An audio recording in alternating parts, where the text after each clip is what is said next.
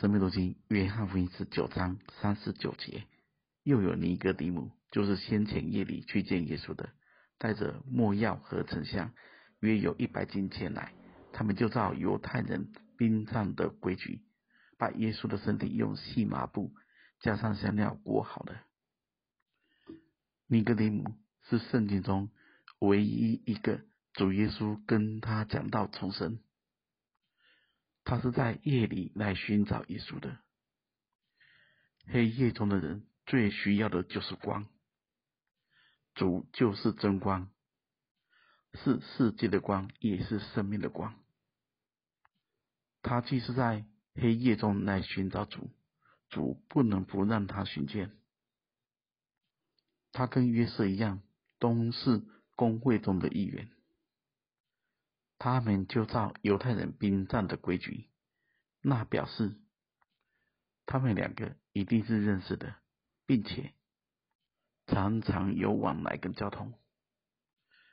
暗暗的做门徒，可以看成是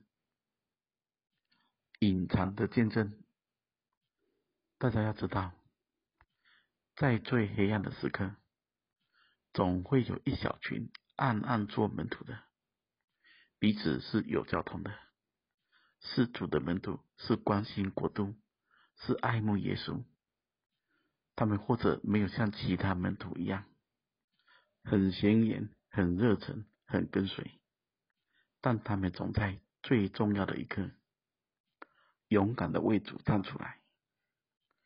他带的墨药和沉香约有一百斤，就是大概三十余公斤。这是很充足的分量，而犹太人殡葬的规矩，就是把身体用细麻布加上香料裹好的。这一个殡葬的规矩是有很重要的属灵意义。细麻布是拿来做衣服的，衣服就是行为的见证，而调和着香料跟没药。就是带着香气，带着盼望，带着一致，那是很圣洁、柔细、均匀的，包裹在耶稣的身体上。对我们而言，就是预表着不容罪在我们必死的身体上做王。大家要记得，肢体跟罪联合，就叫做肉体；肢体跟主联合。这叫做身体，是身体才是活的，才能带着香气与意志；是肉体，那就是死的，带着是臭味与腐败。主最后照着犹太人殡葬的规矩，这是在主身上最后一刻尽上诸般的意，成全与满足的律法公义的要求。三日后，主即将带着这个身体，全新的身体，全新的开始。复活后的身体，这一切都结束，也都不需要的。